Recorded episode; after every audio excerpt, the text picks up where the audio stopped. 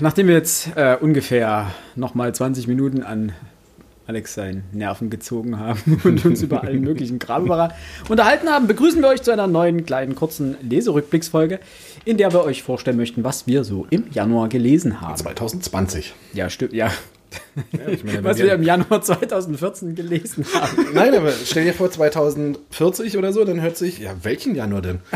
ja, stimmt. Ja, du, you, ja, this ja, man got a point. Man könnte dann auf den Veröffentlichungszeitpunkt Ja, wer macht das schon?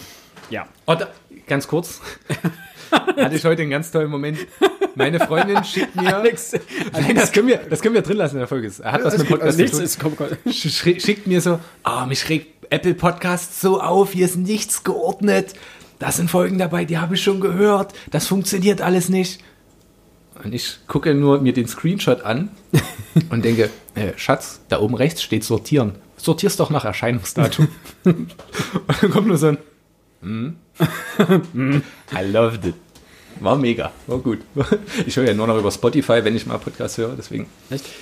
Ja, that's, that's just, just my two cents. Jedes, wirklich jedes Mal, wenn du jetzt angefangen hast, wieder was zu erklären, musste ich an die Matroschkas denken. Sieben Kindern, das ist. Ja, Den glaube ich dir. finde ich gut. Den bringt jetzt überall an. Ja, ist meiner. Hey. Ist deiner? So, Was habt ihr denn im Januar 2020 alles so gelesen? Philipp, möchtest du den Anfang machen? Heute haben wir den Text nicht geskriptet. Ich habe nicht gelesen, ich lese gerade. um jetzt auch mal Alex hier seine Line zu, seine Punchline zu klauen. Oh ja. Äh, nein, ich habe angefangen tatsächlich mit einem Buch, das ewig schon bei mir rumsteht. Stand. Mittlerweile steht es wieder. Ein Satz, der ins Nichts führt. Wie das Buch von Franka Potente. Oh, Schotz, Schotz. Ich wollte dir das nur von weg. Nein, kleiner Witz, der auch gar nicht so stimmt. Ach, ich, ich glaube, da komme ich nicht mehr raus. Das wird eine sehr, sehr ernsthafte Folge. Ich merke schon. Wir brauchen immer eine Folge, um irgendwie uns einzugrooven und dann wird's. Ja, normalerweise machen wir diese Folge als erstes und die vernünftige Folge ist dann die Folge, die wir auch ausstrahlen. Jetzt haben wir die vernünftige schon im Kasten. Vermutlich vernünftig. Ähm, nein, ich äh, beschäftige mich ja oder habe mich sowohl in mein, während meines Studiums als auch danach und als auch jetzt noch äh, sehr mit Reiseberichten beschäftigt. Meistens über äh, Reisende im Mittelalter oder der frühen Neuzeit oder Antike, aber da gab es halt noch nicht so viele Reiseberichte im klassischen. Und habe ein Buch gelesen, das heißt Das Quirinius-Abenteuer, die Reise der Äbtissin Gepa, geschrieben von Jürgen Seidel und Lotte E. Sturm, wobei ich jetzt gerade gar nicht weiß, ob Lotte Sturm hier nur die Illustration gemacht hat. Ich glaube nämlich, also geschrieben ist es nämlich von Jürgen Seidel. Und ich war am Anfang kurz irritiert. Also das, man muss das Buch, es liest sich sehr mittelalterlich. Es liest sich wie ein mittelalterlicher Reisebericht. Also kurz noch dazu Erklärung, ist im Wienla, Wienand Verlag erschienen und zwar äh, und zwar 2000. Wienand Verlag Köln 2000 erschienen. Genau, Text Jürgen Seidel, Illustration Lotte E. Sturm.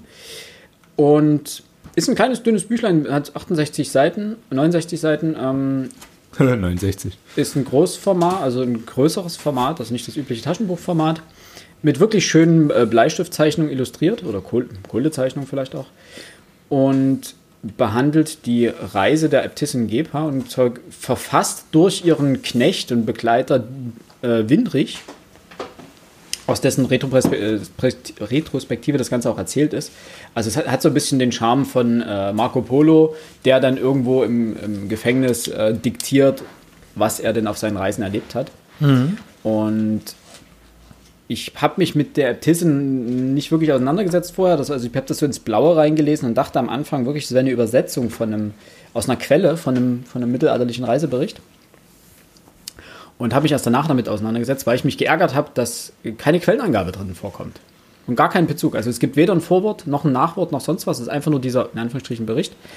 Und habe festgestellt, dass, dass, kein, dass keine Quelle zugrunde liegt. Das heißt, die Äbtissin Gepa hat es vermutlich gegeben, auch ihre Beziehung zum Papst, also zu dem, äh, zu dem hier in dem Fall lebenden Papst, ich glaube Leo der Neunte oder so? Neunte oder sowas, Neunte, Zehnte, Neunte, glaube ich.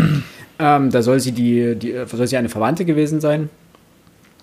Äh, die hat, da ist man sich nicht sicher, ob es das wirklich gab. Also es ist, die Äbtissin ist namentlich belegt, auch, auch das Kloster, aus dem sie stammt. Aber ob die Reise so in der Form stattgefunden hat, ob sie wirklich die, die Gebeine des heiligen Quirinius äh, zurück äh, in ihre Heimatstadt gebracht hat, das ist alles so ein bisschen, bisschen schwammig. Und auch der Diener Winrich ist nirgendwo quellentechnisch belegt. Also ihr könnt ja mal in unseren ähm, Feed schauen bei Instagram. Da hatte ich das Buch mal gepostet und einen Link zu Regesta Imperii, also eine Datenbank für, für Forschungsliteratur und Quellen, eben zu diesem Thema.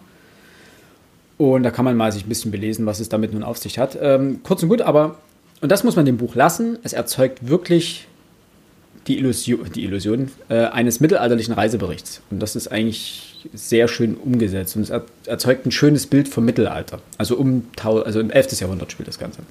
Ich bin gerade mega hyped. Papst Leo der 9. war richtig. Nicht schlecht. Krass.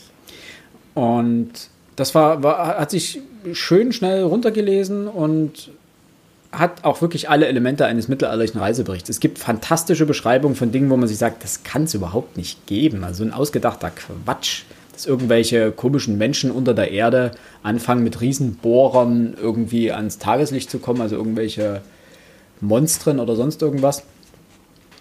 Und wenn man mal Marco Polo gelesen hat, dann weiß man auch, dass auch bei Marco Polo ja Beschreibungen von Menschen vorkommen mit, mit drei Beinen oder irgend sowas. Na, die fragt, Kuh mit sieben Augen. Ja, also so ganz absonderliche Sachen und man auf die Idee kommt, ja, das muss er sich ja ausgedacht haben, das mhm. ist ja alles Quatsch. Und dann eben auch zu dem Schluss gekommen ist, dieser Reisebericht ist Quatsch. Und das hat einfach was damit zu tun, wie mittelalterliche Reiseberichte geschrieben werden, wie sie funktionieren. Lange Rede, kurzer Sinn. Ich empfehle es jedem, der Spaß am Lesen von Büchern hat, die sich mit dem Mittelalter beschäftigen und die dann eine Illusion einer mittelalterlichen Welt erzeugen. Denn, und das ist meiner Meinung so, dass das Buch dieses, dieses Feeling wirklich rüberbringt. Und man kann sich da wesentlich besser hineinfühlen, als in, in, wenn man jetzt Abenteuergeschichten hat, die eben im Mittelalter spielen, die aber sehr modern geschrieben sind, äh, sehr Dinge so beschreiben, wie wir uns das Mittelalter gemeinhin vorstellen. Mhm. mhm. Und das ist hier eben nicht der Fall. Also hier kommen wirklich die typischen ähm, Merkmale eines mittelalterlichen Reiseberichts oder sowas vor, also, oder einer mittelalterlichen Quelle. Deswegen hatte ich am Anfang diese, die, die Suche nach dieser Quelle ja auch angestrebt, um dann eben festzustellen, es gibt gar keine. Da, ja. Alex? Das war alles, alles, was du gelesen hast? Nee, aber ich dachte mir, wir machen das hier ein bisschen querbeet und mein genau. zweites mache ich dann später. Und damit. Naja, viel zu erzählen gibt es nicht. Ich habe Dragon Ball, den dritten Band von der Massivreihe, ja. gelesen wenn man das jetzt mal als Literatur zählt. Und ich glaube, zu Dragon Ball muss man ja eigentlich nicht viele Worte verlieren. Ja, wie hat es dir denn gefallen? Das ist Dragon Ball, das ist grandios, das ist toll, das ist das Coolste, was es gibt. Was ist in Band 3 drin? Also welch, welcher Story-Teil ähm, sozusagen? Der Kampf gegen die Red Ribbon Armee. Mhm. Monster 8, ist das schon dort mit drin? Monster, Monster Nummer 8, der große grüne Riese. Der grün, grün ist eines, ist ja, ist ja nicht, nicht mit Farbe, ist ja schwarz-weiß. Ja, aber theoretisch ist er grün. Äh, nein. Das war auch vorher schon demzufolge. Ich überlege gerade, Monster Nummer 8, ob die überhaupt schon vorkam. Es gibt auch in diesen Turm, wo Son Goku sich hochkämpft. Ja. Und ja. da ist Monster Nummer 8 auf irgendeiner Ebene. Ich glaube, auf der vorletzten oder sowas. Es gibt diesen unsichtbaren ja Typen. Sein, ja. Wir müssen tatsächlich unsere Dragon Ball Sondersitzung Na, die, die, machen. Die sind jetzt dabei, also ähm, wo er an dem Turm von, von, von Meister Quitte war. Mhm. Dort hat ja unten der, ich weiß jetzt Hat er Jindo Jun jetzt bekommen? Ja, der kriegt, er, kriegt ja schon im ersten Band. Kriegt er schon so. relativ zeitig. Der ist jetzt dabei, die ganzen ähm, Dragon Balls wieder zusammenzusammeln, um dem Vater von dem kleinen, jetzt weiß ich den Namen nicht, von diesem kleinen Indianerjungen, der am Fuß des ähm, Quittenturms lebt, zum Leben zu erwecken. Mhm.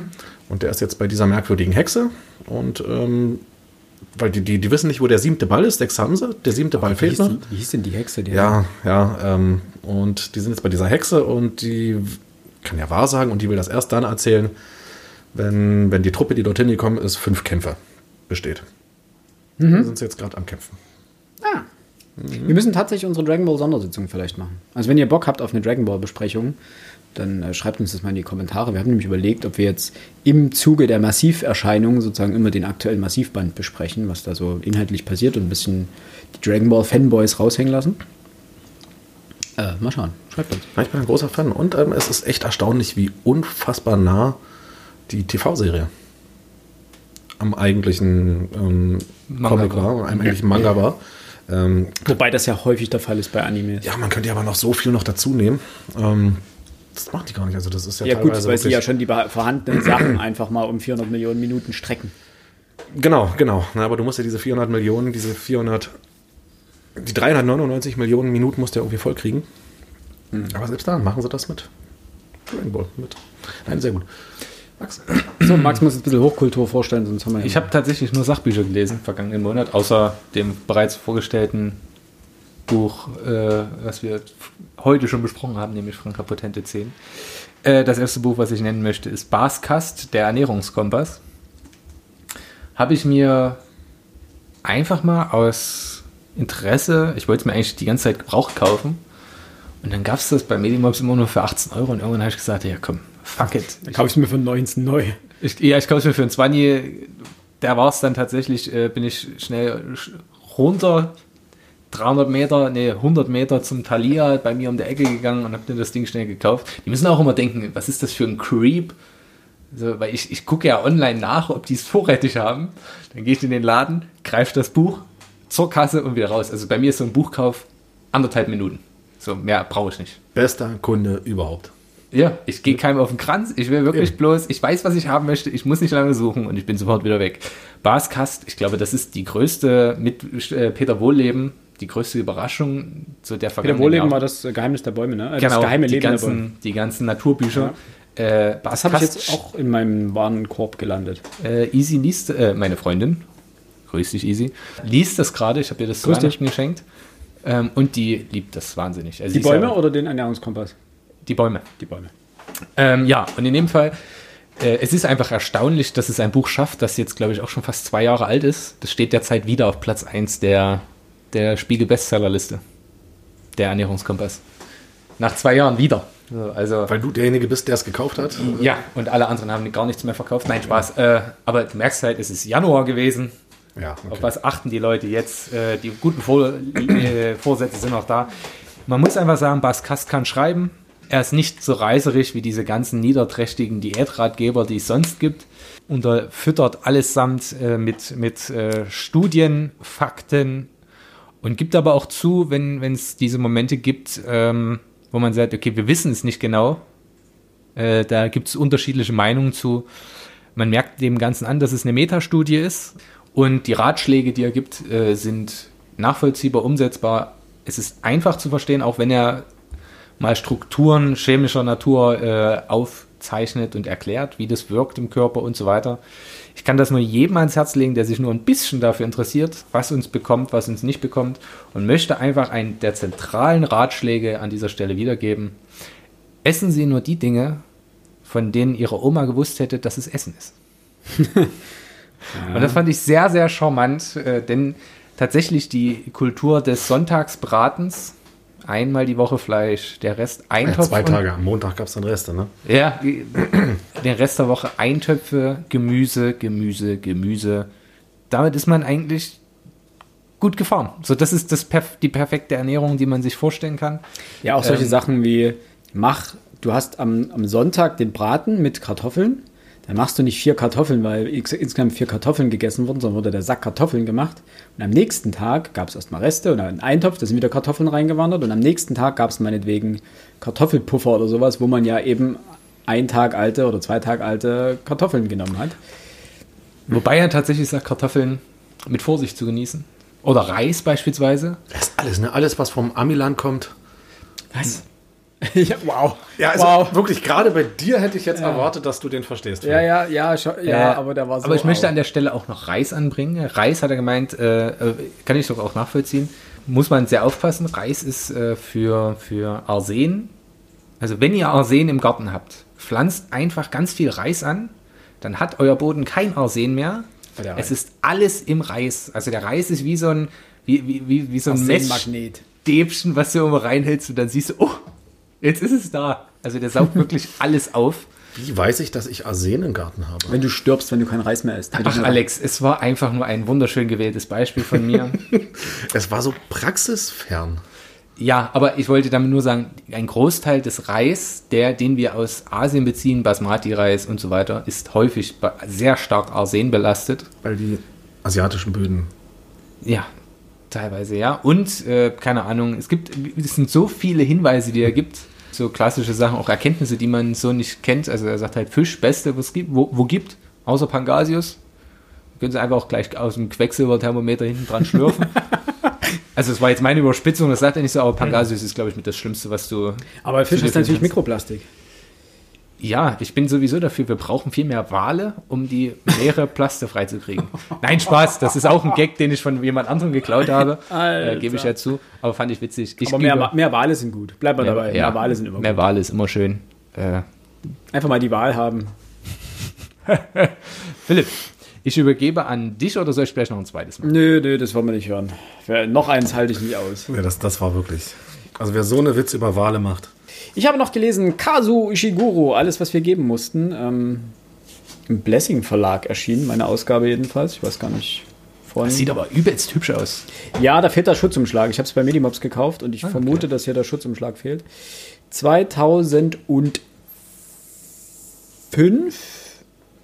ist das Copyright, 2005 ist das Original erschienen, nee, 2006 ist das in Deutschland erschienen und das ist eine einmalige Sonderausgabe vom Oktober 2017. Glaubst du wirklich, dass der einen Schutzumschlag hatte? Ja, Sieht mir eigentlich nicht so aus wie Nee, hätte ich auch nicht gesagt. Ich habe da auch nicht? einige Bücher jetzt gesehen, die äh, tatsächlich einfach Hardcover so gedruckt sind. Okay. Hm. Dennis Scheck hat darüber geschrieben, Ishiguro ist ein idealer Brückenbauer nicht nur zwischen Japan und Großbritannien, sondern auch zwischen der fantastischen Literatur und Science Fiction hin zum bürgerlichen Roman. Und will man beschreiben, warum die Romane des englischen Schriftstellers Kazuo Ishiguro eine so betörende Wirkung entfalten, könnte man sagen, da ist ein Klang von Stille. Hat Susanne Meyer das von der Zeit geschrieben. Das Buch ist, ich will nicht sagen fucking großartig, aber es ist wirklich sehr großartig. Ähm, der Schreibstil ist unglaublich fein. Äh, er lässt das alles seine Protagonistin beschreiben aus, aus einem Rückblick und lässt sie das aber episodenhaft. Also die Art und Weise, wie er einfach diese, diese Geschichte aufbaut. Er lässt sie erzählen eine, eine Begebenheit oder, oder eine Situation und dann erklärt sie über weitere Rückblicke, warum Personen so gehandelt haben, wie sie es in dieser Szene geha- getan haben. Ähm, meistens aber jetzt nicht so, dass es, dass meinetwegen fünf Leute in der Szene gehandelt haben und sie dann alle fünf abhaken, so nach und nach immer alle durchgehen, sondern es geht letztendlich um die Beziehung zwischen den, den drei Personen. Ähm, der Kathy, der Hauptprotagonistin, Hauptprotagonistin ist auch doppelt gemobbelt, aber der Protagonistin äh, und noch zwei weiteren. Und diese einzelnen kurzen Episoden fühlen sich wie, wie Puzzleteile an, die der, die der Leser so Stück für Stück zugeworfen bekommt. Das würde man ein Puzzle anfangen, hätte aber nicht von Anfang an alle Teile da. Okay. Und kriegt dann immer äh, vom Puzzle-Koordinator immer nochmal drei Teile zugeschoben. Und dann muss man erstmal die drei Teile unterbringen. Oder so grob einordnen auf, seinem, auf dem Bild, was man davon hat. Man hat auch keinen Karton, so wo man sieht, wie, wie das Puzzle am Ende aussehen muss, sondern muss sich die Teile genau angucken und legt die dann irgendwo hin.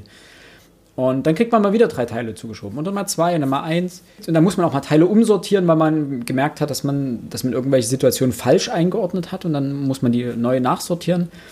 Und was richtig krass ist, normalerweise kann sowas unglaublich schnell ermüden, weil du einfach denkst so, ja, und oh, noch, noch so eine kleine Mini-Geschichte. Und du weißt einfach nicht, was, was hat denn das jetzt mit der gesamten Situation, was hat, worauf will er denn hinaus, warum ist es noch so eine belanglose Nebengeschichte, was, und das hast du nie, weil er ein was macht, er droppt einfach mal mitten in so einer Kurzgeschichte, wo du gerade denkst, ja, hm, okay, droppt da einfach so einen, so einen riesengroßen Stein, wo du denkst so, okay, gut, das äh, ist schon mal interessant.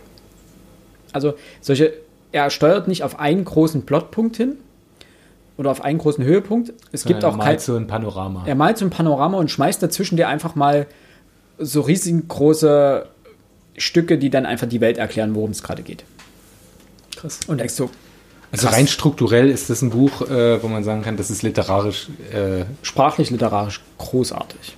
okay. Ähm, also dieser Spagat zwischen den Leser bei der Stange halten, aber trotzdem nicht, sich nicht, nicht so anfühlen, als würde man jetzt Stück für Stück irgendwelche äh, einzelnen Haltepunkte abarbeiten. Das macht er richtig gut. Und die Turning Points fallen halt einfach so mal in so einem Nebensatz. Und also letztendlich geht es darum, ähm, es gibt ein Haus, ein Landhaus, Hailsham heißt das, in dem Kinder aufwachsen. Mhm.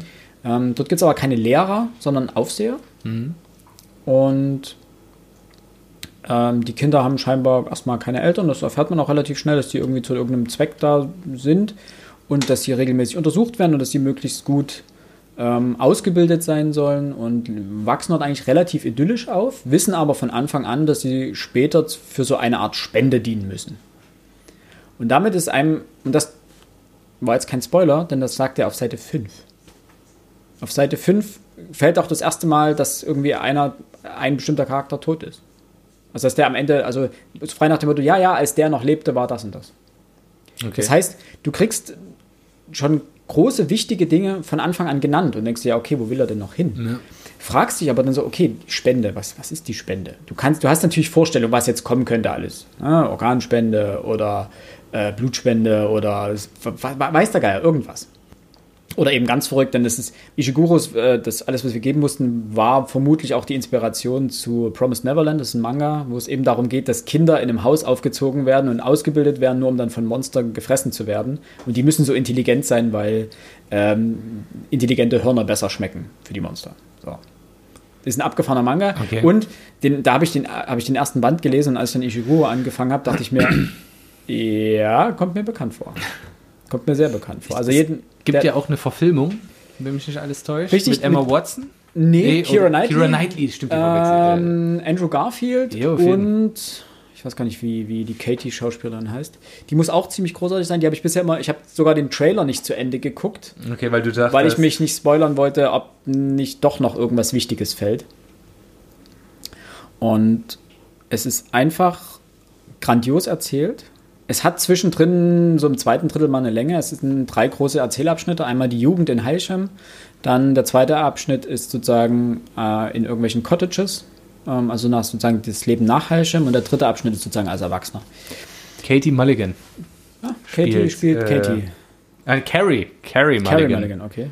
Äh, falls sich jemand fragt, wer das ist, das ist die Geliebte von Leonardo DiCaprio in The Great Gatsby. Ah, stimmt, genau. Und ich sag mal, äh, das Buch wäre auch was für dich, Alex, weil Melancholie hat eine gewisse Rolle da.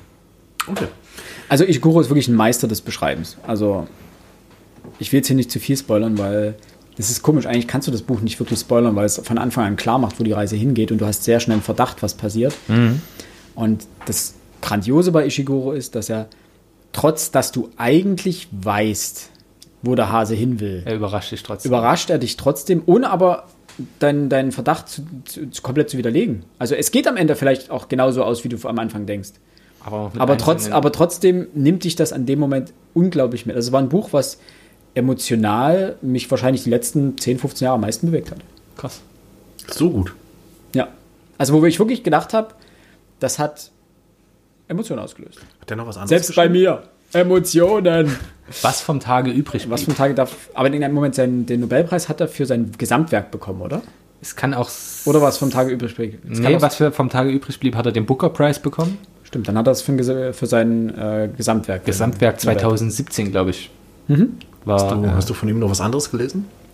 Nein, noch nicht. Ist das ein Autor, den du jetzt für dich entdeckt hast? Oder? Äh, das weiß ich nicht, weil du musst dich stark darauf einlassen, weil er hat ein sehr langsames Erzähltempo. Ähm, es ist äh, jetzt mal sagen wir es mal so actionarm. Also Action nicht im Sinne von das Krachbumm und so weiter, aber im, im, Sinne von handlungsarm. Ja, auch nicht handlungsarm. Also es passiert ja die ganze Zeit was, aber Höhepunktarm. Ohne das negativ zu meinen. Ja, es ist äh, du kriegst die ganze Zeit wirklich eine gute Geschichte erzählt weißt aber, du fühlst dich aber zum Teil wohl mit der Geschichte, aber irgendwie schwingt auch so ein, so ein, so ein Unwohlsein mit dann auch, weil ähm, die Charaktere sind unglaublich vielseitig. Sie sind, sie handeln sehr nachvollziehbar zum mhm. Teil, teilweise auch nicht nachvollziehbar, aber eher nach dem, in dem, weil sie eben Charaktere sind, sie handeln für ihren Charakter sehr nachvollziehbar, aber für dich als Leser teilweise nicht nachvollziehbar. Ja. Aber in sich kohärent. In sich kohärent, vollkommen, vollkommen in Ordnung. Und du hast du die, du hast du dieses die ganze Zeit dieses schwellige, äh, als würdest du einen Horrorfilm gucken, wo am Ende, wo eigentlich gar nichts passiert, aber du die ganze Zeit dieses Gefühl hast, oh Scheiße, gleich passiert was. Das Gefühl von Bammel. Als würde da irgendwas auf dich zukommen und das. Und Spannend hast du gesagt, das Buch. ja, Also, unglaublich. Also dadurch, das- dass es dass nichts passiert, ist es unglaublich spannend. Also und die Tatsache, und das ist, finde ich, dieses Großartige daran, er, dass er eben in irgendeinem Nebensatz einen unglaublich wichtigen Baustein für dein, für dein Verständnis von dieser Welt fallen lässt, lässt dich so aufmerksam lesen. Du überspringst keine Passagen, weil du denkst, ja, ja, komm, jetzt, jetzt erzählt sie wieder irgendwas über die, ja, da haben sie irgendwie in irgendeinem Klassenraum irgendwas gemacht, sondern du liest auch diese Stellen unglaublich aufmerksam, weil du denkst, oh, oh, oh, kommt da was, kommt da was, kommt da was? Nee, kommt nicht, okay. Puh. Und dann kommt da was, kommt da was? Oh, fuck. Das ist aber unangenehm. Ich wusste es die ganze Zeit, aber das ist unangenehm. Dann liest du weiter, weil du den nächsten Baustein haben willst, weil er auch nicht mit einmal dann sozusagen nach dem Motto, jetzt komme ich mal zu dem Punkt, wo ich alles beschreibe, sondern dann wirft, er dir wieder so ein Häppchen hin. Und dann geht's weiter. Und dann wirft er dir wieder mal so ein Häppchen hin. Du hast mich hyped gemacht. Ich habe gesagt, wir müssen das lesen. Ja, das können wir eines Tages bestimmt noch tun. Wir wollten Ishiguro eh lesen. Nur Beipreisträger stehen eh auf der Liste. Herr Alexander, ich Ja. wiederhole, du sollst keine Fragen stellen, du sollst dein Buch Nein, das vorstellen. war, eigentlich hatte ich das bloß ein Anknüpfungspunkt. Ich weiß, das war ein Ich Versuch's noch mal. Ich versuche jetzt nochmal ganz normal. Spannend, hast du gesagt. Ja, sehr. Nein. Ähm, ich nehme dich jetzt komplett raus. Du hast ja gesagt, äh, ich habe, nein, ich nehme dich komplett raus. Ich habe dich gefragt, Matroschka. das ein Autor ist, den, das ein Autor ist, den du jetzt für dich entdeckt hast. Das habe ich deswegen gefragt, weil im letzten Nein, hab ich November habe ich tatsächlich, ich habe tatsächlich letzten November einen für mich entdeckt, äh, H.P. Lovecraft. Hatte ich ja schon erzählt. Ja. Mittlerweile fünf Bücher mit Kurzgeschichten zu Hause. Drei habe ich bereits gelesen. Im vierten, am vierten sitze ich gerade. Bin auch fast durch. Lovecraft ist auch so eine Sache, ich, ich weiß gar nicht, was man drüber erzählen soll, weil äh, es sind, es sind Horrorgeschichten, es, es sind Gruselgeschichten. So muss man das vielleicht eher nennen. Es sind kein, kein, kein, keine wirklichen Horrorgeschichten aller Stephen King äh, etc., also wenn man Stephen King überhaupt als Horrorautor bezeichnen will. Wenn wir die Welt uns heute mal anschauen, Medienwelt etc., Bücher, er hat einen gigantischen Einfluss auf die, auf die, die Kulturschaffenden unserer Zeit heute. Ja. Er hat aber, das finde ich auch immer sehr lustig, bei Verschwörungstheoretikern und die Hohlerdler und, und äh, die Lichtwesen, ne? Ey, das findet sich alles schon bei H.P. Lovecraft. Nur, dass es dort Sinn ergibt. ne? äh, es, es, es einen Spaß macht, irgendwo das alles zu Du lesen. meinst, H.P. Lovecraft war der erste Aluhutträger? Ne, der wusste, dass es Fiktion ist. Ich wollte gerade sagen, Ja. er hat an den Mist nicht geglaubt. Er hat es bloß für die, für die Leser aufgeschrieben. Aber Ah, weiß ich nicht. Also in dem Lesebuch gibt es ja vorne so eine Einleitung zu H.P. Lovecraft und seinem Leben und seiner Vita. Ich denke, der war im Kopf schon ganz schön fertig. das könnte die Syphilis gewesen sein. Ist auch möglich, ja. Ist auch jung gestorben, ne? Der ist, der ist, der ist sehr jung gestorben, ja. Eben genau daran. Nein, ähm, ich weiß nicht, Lovecraft, ob das jetzt für jeden was ist, weiß ich nicht. Aber ich glaube, jeder sollte ihm mal eine Chance geben, weil es ist einfach unfassbar Ich- spannend. Ich denke vor allen Dingen aus, äh, um Parallelen in der heutigen Medienlandschaft zu verstehen. Ja? Also sei es jetzt Carnival Row, äh, um eine bekannte Serie zum Beispiel zu nennen bei Amazon. Das, das geht schon los Das bei, sind bei, bei, Anleihen, bei, bei, bei Stranger Things. Stranger Things, Dark. Es gibt auch hier die von, von, ähm, von der, von der Alien-Trilogie oder Quadrologie ist es ja mittlerweile. Wie ist er? H.R. Giger. Ja, ähm, der hat auf Grundlage von Lovecraft eben die, die Alien-Viecher entwickelt. Der findet sich überall wieder. Das ist unglaublich. Und da würde ich das Lesebuch von, ist das Fischer Tor, ja, ne? Das war Fischer Tor, genau. Mit dem hat es bei mir angefangen. Und das würde ich dahingehend empfehlen, weil es ist ein sehr, sehr schöner Überblick über seine Geschichten und über Genau. ihn. Zumal eben am Anfang irgendwie 30 Seiten zu seiner Vita, glaube ich, drinstehen, also unglaublich informativ auch. Und dann eben so die wichtigsten Geschichten äh, aus seinen unterschiedlichen Schaffensphasen zusammengetragen und äh, gebündelt. Das wäre also als Einstieg, und da kann man sich ein gutes Bild machen über ihn. Da sind wirklich Geschichten dabei, die klassische mystische Erzählungen ähm, beinhalten, dann welche, die eher in Richtung wirklich klassischer Horror gehen. Er hat was, was das Horror angeht, er hat auch wirklich Horrorgeschichten geschrieben. Also, Genau, und dann aber auch sehr solche explizit sind. Wahnsinnsgeschichten, die sehr implizit sind. Das, das ist eine Sache, die ich sehr an Lovecraft schätze. Ähm, viele der Geschichten sind in der Ich-Form geschrieben.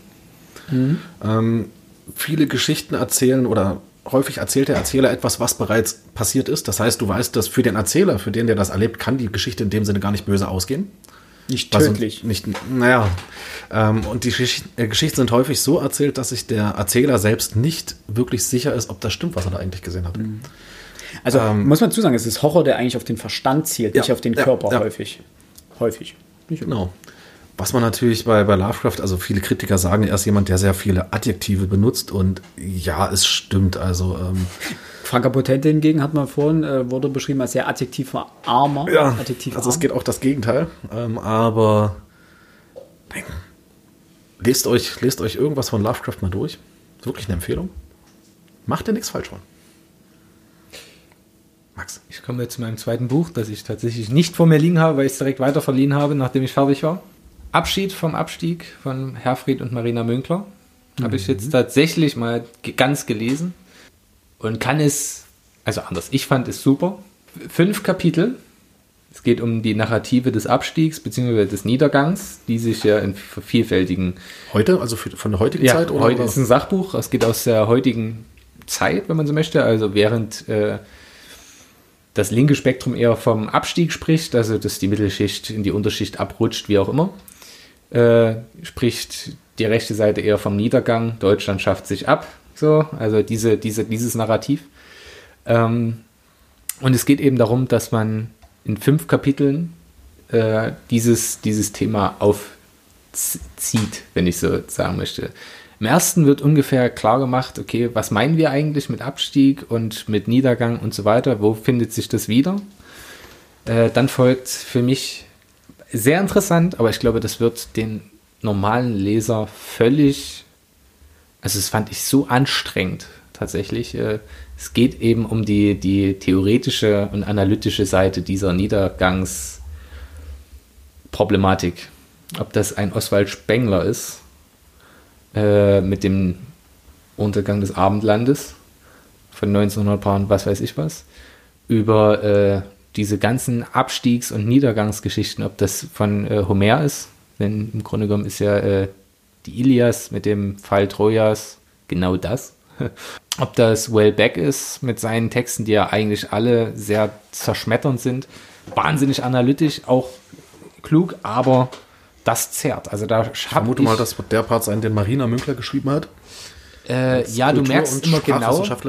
Wo du, wo, wo Literatur im Vordergrund steht, dann merkt man immer, okay, Frau Münkler schreibt als Literaturwissenschaftlerin und bei, bei Spengler äh, merkt man, dass er es geschrieben hat als Politikwissenschaftler.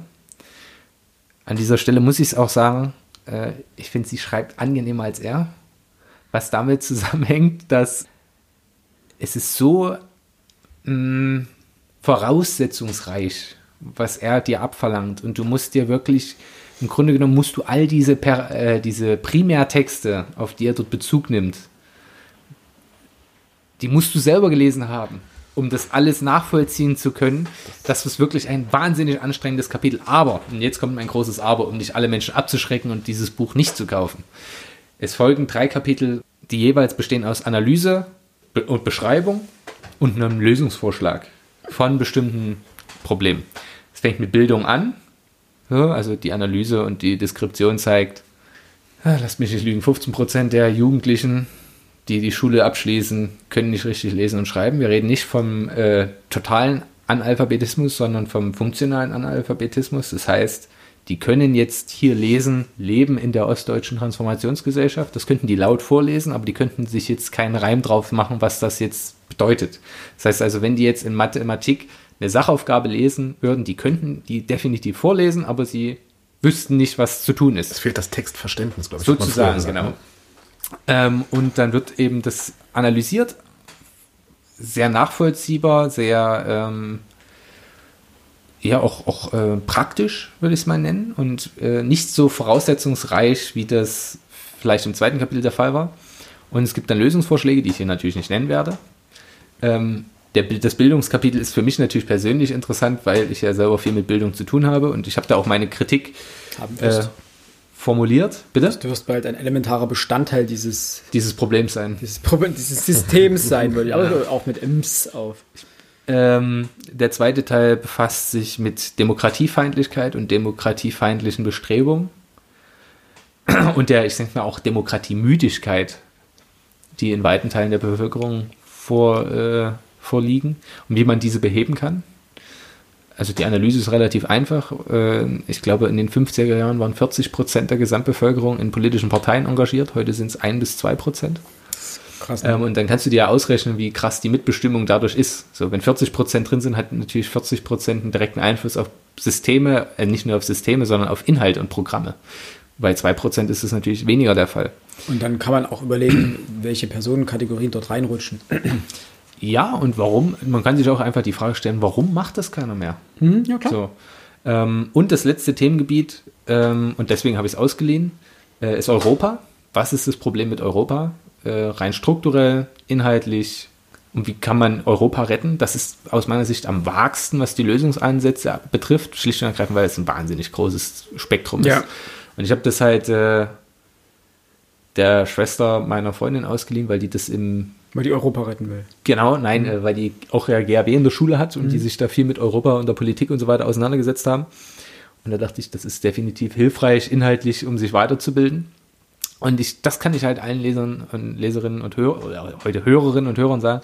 Selbst wenn ihr das zweite Kapitel und das erste weglasst, ihr könnt auch einfach nur die drei letzten Kapitel lesen und es ist trotzdem lehrreich und sehr einsichtsreich, fand ich persönlich. Ähm, Kleiner Hinweis an dieser Stelle, wenn ihr so ein Buch lest, das ist immer nur eine Seite der Medaille.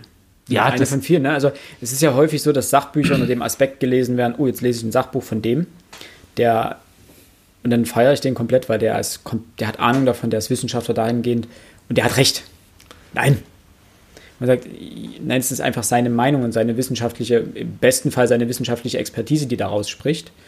Und dann muss man sich bei jedem Sachbuch selber Gedanken dazu machen wie plausibel ist was und so weiter. Und dann ergibt sich erst daraus, wie sinnvoll letztendlich das Buch für den Einzelnen ist.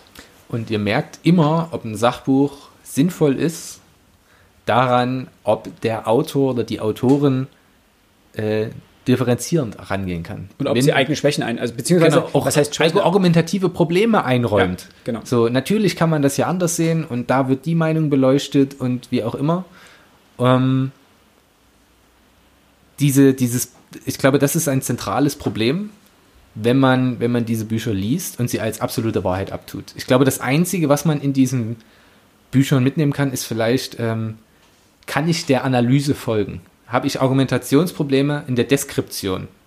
Also wenn ich sage, okay, ich teile nicht die Ansicht, die der Autor hat, wenn er die Lage der EU beurteilt, dann kann ich auch nicht mehr über seine, also seine Ansätze zur Lösung groß sprechen, weil wir andere Vorannahmen treffen. Mhm.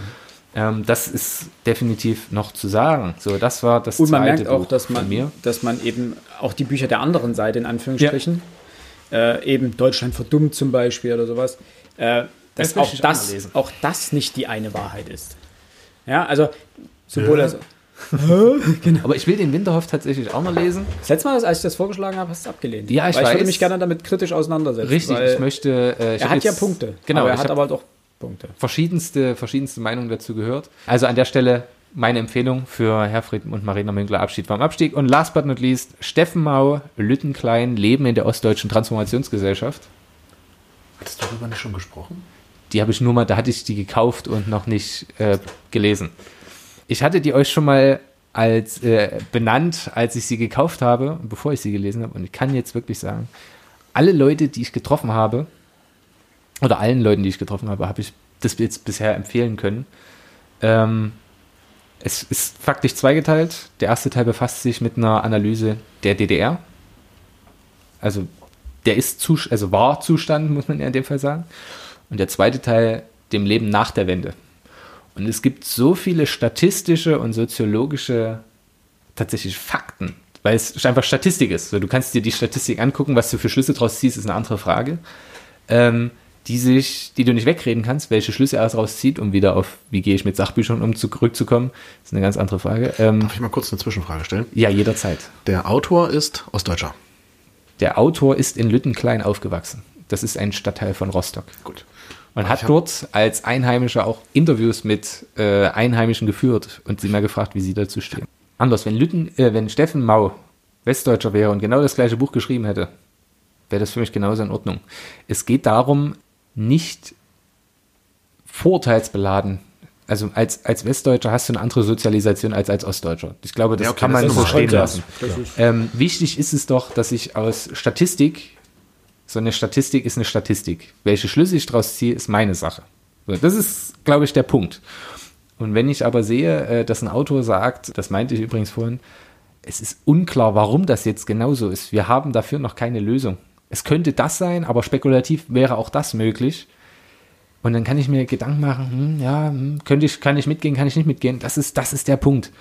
Und es gibt ja einfache soziologische Sachen.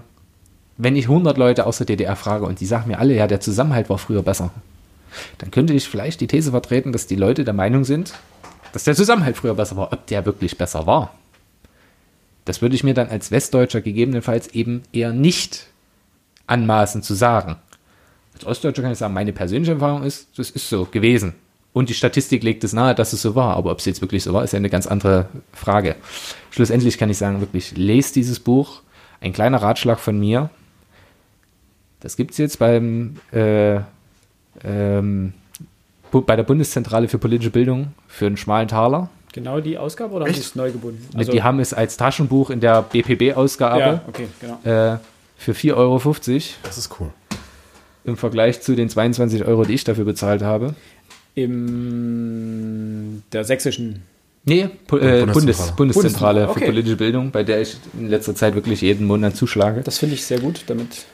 Gut zu wissen. Äh, kann ich wirklich jedem, der sich irgendwie damit auseinandersetzen möchte, empfehlen, weil es selbst für, ich habe ja, ein- mein letzter Punkt dazu, danach können wir, Alles gut, alles gut. ähm, ich habe ein Riesenproblem damit, deswegen habe ich mich in der Geschichtswissenschaft fast nie mit der DDR auseinandergesetzt, äh, mich mit der DDR auseinanderzusetzen, weil du, wenn du anderen Menschen, die diese Zeit selbst miterlebt haben, davon erzählst, äh, was eine Studie herausgefunden hat, dann sagen die, nee, das war nicht so. Das ist Quatsch. Deine persönliche Erfahrung mag durchaus sein, dass das nicht so war. Aber der Querschnitt der Gesellschaft äh, ist nun mal ein anderer als deine persönliche Erfahrung. Und du musst ja immer, es lohnt sich ja nur begrenzt Mikrosoziologie, er ist im Übrigen Professor für Makrosoziologie.